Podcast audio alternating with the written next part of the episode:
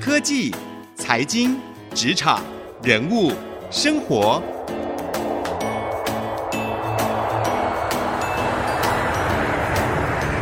创意领航家。朋友您好，欢迎收听 IC 之音逐客广播 FM 九七点五创意领航家，我是节目主持人朱楚文。在每一集的创意领航家节目当中，我们都为您邀请到各行各业领域的专家学者或是企业领袖，希望呢能够透过他们不一样的视野，给予各位在工作和职场或是生活上不一样的创意。而今天呢，我们在节目当中为各位邀请到的这一位啊，想必各位一定非常的熟悉，您可能在。之前呢，就有看过他的这个节目。这个节目当初在台湾引起了轰动，就是《新武器大观》。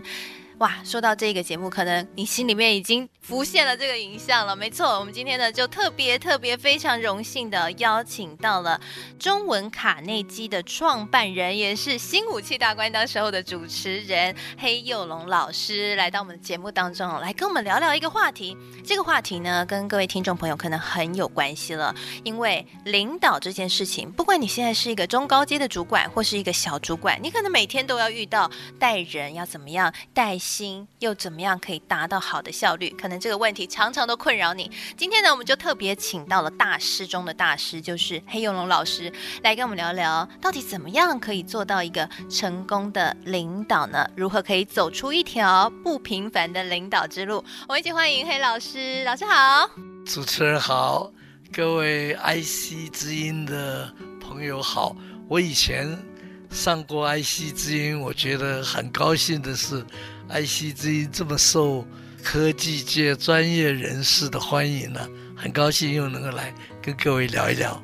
哇，我们才很高兴可以再一次邀请老师来到我们 IC 之音的节目哦，应该大家都有福了，因为领导这个话题啊，说真的，这个坊间书很多，但是呢，很多这个领导的书籍的讨论哦，都很理论，或者是呢，看完就觉得离自己很远。有时候我们真的很需要一个有实战经验的，而且对领导特别有哲学性想法的这个大师呢，来跟我们聊一下哦，到底怎么样这些一个好的领导观念可以帮助我们听众朋友解决自己。在职场生活当中遇到这管理的问题哦，那今天我们会邀请到黑幼龙老师呢，当然主要原因有一个就是老师最近新出一本书了，这本书就叫做《走出一条不平凡的领导之路》，是一个谈论领导与管理，而老师也在书中揭露了自己一路以来从军官，然后担任一个小主管，到后来在宏基当副总。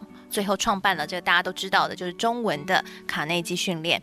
那在这本书当中，老师也谈了很多自己对于领导的一些看法，什么样是一个好的领导人？哎，老师为什么过了这么多年，突然在这个时间点想要出这一本书？真的是很奇妙。我怎么到了八十岁的时候，怎么会想到呃写这本有关领导方面的书？为什么出版社找我写呢？哦。原来哦，十年以前吧，大概说有一个网站调查了三千多个三十几岁的人，说你最想跟随哪一位领导人工作？第一名是王永庆，你看他已经走了；第二名就是张忠谋，第三名就是我。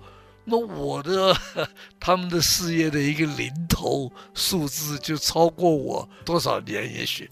营业额的数字，我的事业也跟这个什么都没有，为什么他们会想到跟我呢？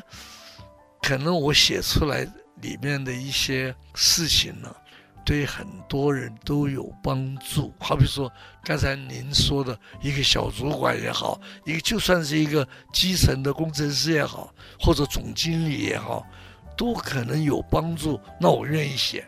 六零年代啊，你的事业。能不能成功的关键因素是靠运气。到了七零年代呢，就是要靠团队了。到了八零年代靠品质。到了九零年代就看领导人。你只要提到哪一个企业，大家都先想到那个企业的头啊。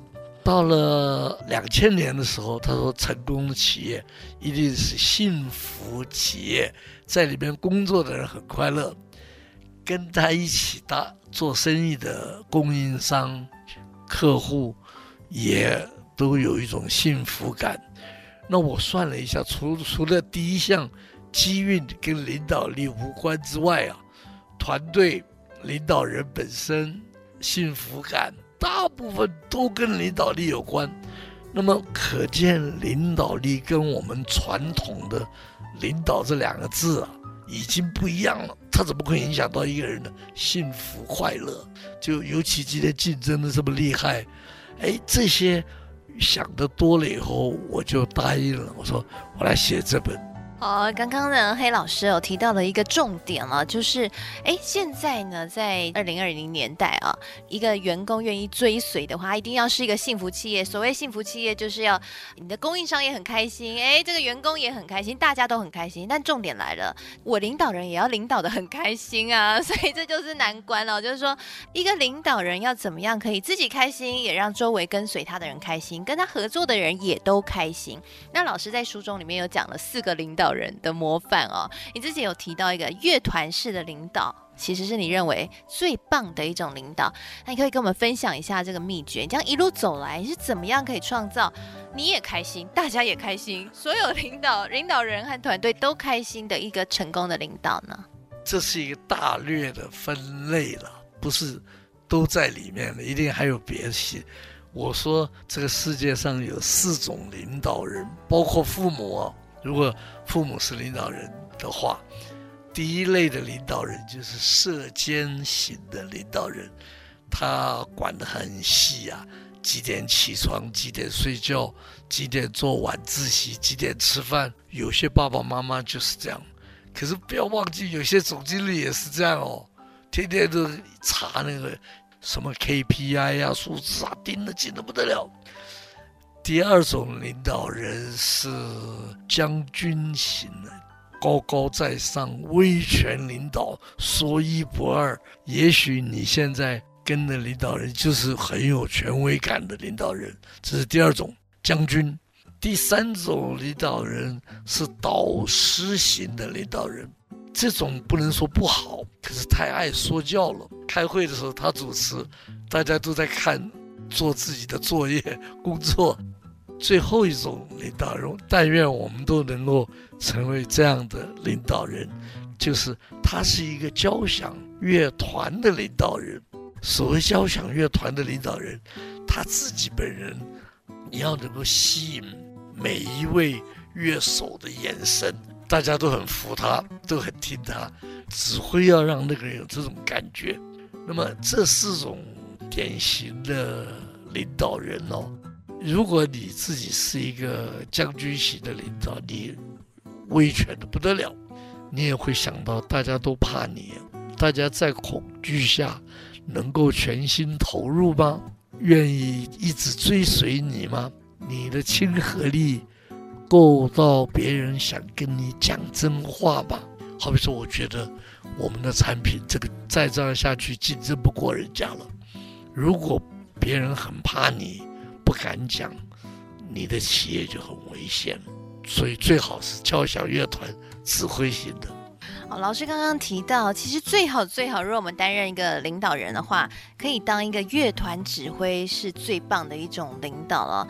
但这里也很好奇的，想跟老师请教一下，哎，其实我们也很想知道，为什么这个指挥哦，可以做到让所有的人都很服他，然后愿意听他指挥呢？那如果今天我就是一个将军型领导，或是射箭型领导，我要怎么样去转化我的脑袋？我们知道转化脑袋就会转化行动，所以我要怎么样转化脑？在呢，那老师在书里面提到很多激励啊、赞美啊，那怎么样用激励、赞美，又对于射箭型领导人来说啦，又可以不怕他出错？老师可以跟我们分享一下吗？他的领导力啊，要有好几个项支柱啊，他做相当不错了以后啊，乐手啊才会佩服他。有一位管理大师啊，叫做彼得·杜拉克。有人问他，二十一世纪跟上一个世纪最大的不同是什么？那时候还没有来临嘛，还是一九九几年的时候，他就讲出这么这么有名的一句话，他说：“将来的领导人啊，叫什么？是 leaders have followers。领导人是有追随者的人，不是靠薪水，不是靠制度，不是靠福利啊，让这个人在你的公司工作，你的风范、你的形象、你的沟通能力、关心别人的激励的能力，到了别人想追随你，到想到什么程度呢？追随讲起来有一点抽象。应该是说，在这里工作的人会不管待遇，待遇当然要跟一般差不多了。我在这里工作，我要有一种觉得，哎，我怎么那么运气好，能够进这一家公司工作？第一是觉得自己很幸福了，第二就是这个老板真好，跟着他走就对了。虽然有些事情我不懂哦，我不够了解，甚至于有点怀疑。我还是说，我跟他走就对了。他会把我带到一个很好的地方，那个很好的地方就是愿景了。我就跟他走。有一个调查说，有百分之五十一的人呢离职啊，是因为跟他的直属主管相处不好。这个离职的损失很大哦。可是有多少老板有这样想过呢？就是不要成为他们离职，你有什么原因留他下来呢？就是你的领导力了。我们卡内基的老板在纽约，他说他有六位副总经理，他相信他的六位 VP 啊，到外面去都可以找到比在卡内基待遇更高的，至少高一点的，福利好一点的工作要去找的话。但是他们选择留在这里，就是因为我刚才讲的那些原因了。好，那刚刚呢，黑老师跟我们分享了，其实呢，一个领导人如果他可以破画出一个吸引人追随的愿景，将会让他的领导力能够受到大家的肯定啊、那休息一下，广告回来，我们继续来聊一个在管理上面更难的一个话题了，就是那如果在团队中遇到与自己意见相左，或者是甚至对自己有敌意的同事，我们领导人又应该要怎么样管理自己的情绪，继续的运用我们说卡内基训练的金科玉律，不。批评不责备不抱怨，但是又可以让这些人可以跟我们有很好的合作呢。休息下广告回来，继续收听创意领航家。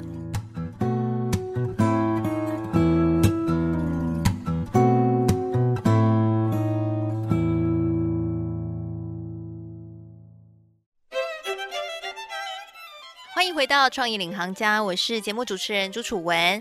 今天创意领航家节目为各位邀请到的是中文卡内基的创办人黑幼龙老师，来跟我们聊聊如何可以走出一条不平凡的领导之路。那在上半集的节目，老师跟我们分享的啊，领导呢原来有四种类型了。那最好的类型当然就是要当一个乐团指挥。举手投足都可以吸引到团队每个成员的注意，而且可以一起合奏出一个美好的乐章，这是最棒的情况了。但是很多时候我们在领导上面遇到的困难，就是刚好团队里面有一个跟我不对盘的人，或者是呢，我就是担心他们可不可能会没有办法好好把事情做好。如果在团队中遇到与自己意见相左，或者是遇到跟自己充满敌意的同事要合作的时候，我们领导人到底该怎么样去管理自己的情绪，和他们有好的沟通？呢，继续我们要来请教黑幼龙老师，请老师帮我们解答一下刚刚的情况。老师有遇过这种情况吗？呃，我用实际的例子来回答好不好？不要讲理论了。呃，比尔盖茨啊，有一次主持一个会议，大发脾气，执行长啊，执行副总，大家都不敢讲话，都吓坏了，看老板发狂了。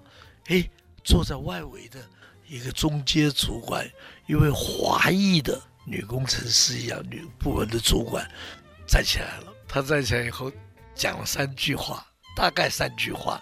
第一句话就是说：“Bill，我非常能够了解你为什么那么激动。”第二句话就是：“我以前跟你一样有过类似的想法。”第三句话就是：“后来我发现了事情的经过是这样、这样、这样、这样的。”好了，比尔盖茨冷静下来了。冷静下来以后就说：“好吧，我们就照这位某某某的话去做好了。这个同事之间会有不同的意见，已经不容易沟通了。跟老板意见不同呢，如果你都不讲话也可以啊。久而久之，在一个工作上，你话都不讲会很闷呐、这样都不是理想的状况。那个有一句名言说，在一个工作上，如果两个人的意见都一直一样，完全一样，有一个人是多余的，就是因为我们有不同的思维，大家来才好嘛。但是不同的意见应该怎么解决？你注意到刚才那位华裔的女士，她表达不同意见的方法吗？她用了我们卡内基所谓的缓冲句。什么叫缓冲句呢？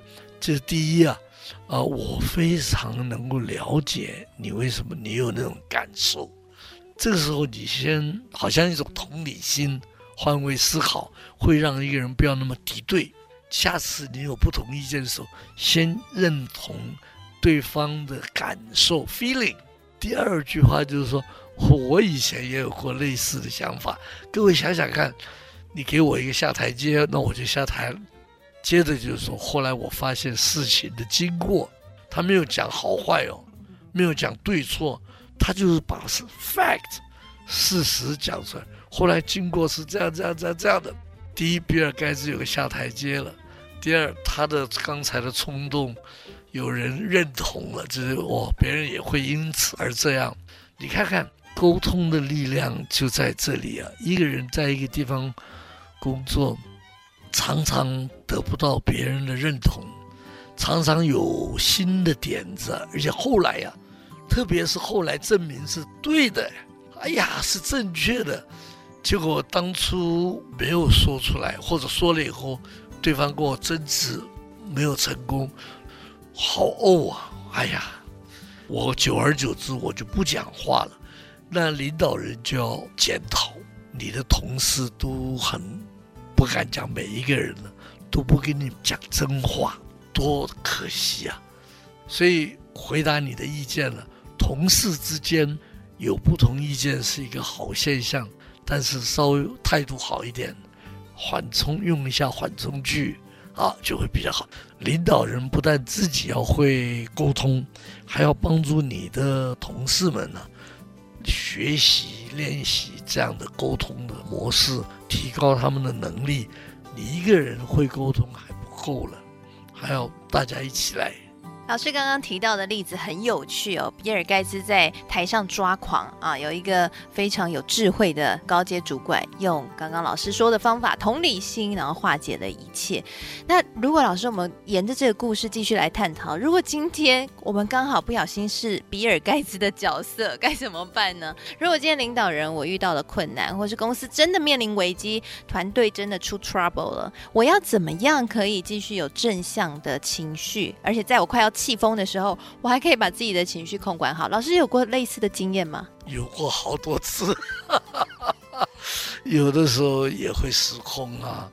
这是第一反应。我在我这个新书里面曾经写到，台湾的中小企业平均寿命呢，中小企业平均寿命是十三年，这些。冲突啦，吵架啦，或者不愿意听别人意见啦，或者有不同意见就就就分裂啦，这些都是造成中小企业破裂失败的原因。今天政府这么鼓励新创，有好的点子出来创新，一出来以后，第一样事情是大家一起商量好，或者沟通，或者协调好。我们以后有不同意见的时候，怎么样沟通？我们以后怎么样在一起合作？这个是最要紧的。如果都是在本位主义的话，效率就大为降低了。老师，那我们也很好奇，我们要怎么样可以在遇到情绪低潮的时候，或者是遇到冲突的时候，可以透过一个内在对话，或是一个思维转换，来帮助自己度过这样的一个情绪，继续有正能量？好，这个这个很重要。尤其现在疫情这个时候，大家都陷入低潮，能够提供一点经验，这是我我觉得你这个问题问得很宝贵了。我觉得了，我们要当一个工程师、会计师、医师，是吧？都要投资四年到七年的时间。我要成为一个好同事、好父母、好领导人，我都不要投资时间吗？也要啊！投资时间做什么？受训，我要去受沟通的训练。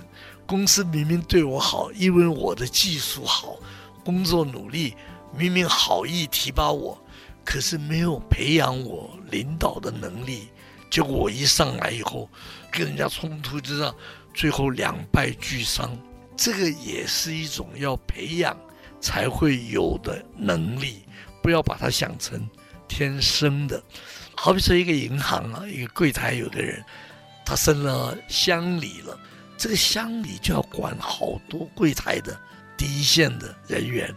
他是因为在柜台工作做得很好，升乡里，可是升了乡里以后，工作的内容就变了，就要沟通啊，就要培训人啊，就要去给人家激励，这些是他没有学过的，所以我认为应该要去学习怎么样包容别人，去学习怎么样跟不同意见的人沟通。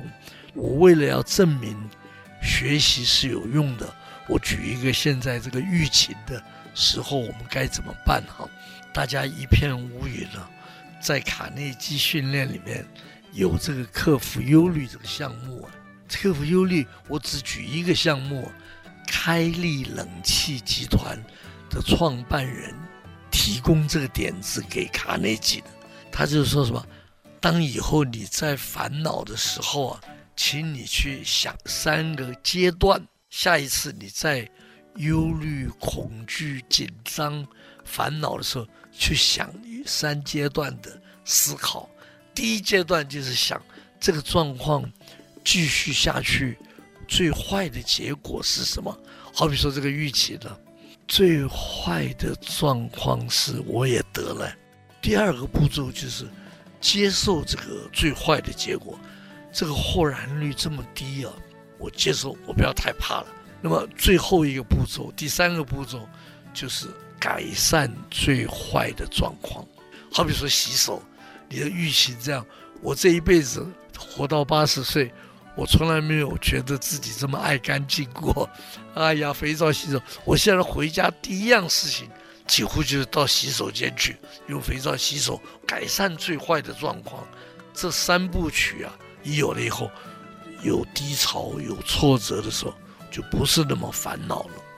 好，非常谢谢黑幼龙老师的分享啊！相信呢，刚刚老师所提的三部曲的思考呢，听众朋友听了应该很有感哦。在疫情期间，如果你因此感到忧虑的话，都可以用这三阶段先去想一下，什么样会是一个最坏的情况呢？而最坏的情况，我能不能够接受？我是不是应该要接受？第三个就是我要怎么样改善？最坏的情况了，希望所有听众朋友呢，听了之后都可以对于不管在什么样的情况之下，都可以让自己保持正能量呢。谢谢大家今天收听我们的节目，也非常谢谢黑永龙老师来到节目当中，谢谢黑老师，谢谢。非常谢谢所有的听众朋友，而今天呢，我们所有采访的精华也都会写成采访笔记，会放在楚文的粉丝团，搜寻财经主播主持人朱楚文就可以看得到喽。同时呢，我们的节目哦，现在每一集都会上到 Podcast 和 Spotify 上面，所以呢，也邀请各位可以上 Podcast 和 Spotify 搜寻创意领航家，点选这个订阅，以及呢留言评分给我们啊，我们也会在节目当中来念出大家的留言了。谢谢您今天收听我们的节目，也希望今天节目节目内容能够对你有所帮助了。我是节目主持人朱楚文，下次再会喽。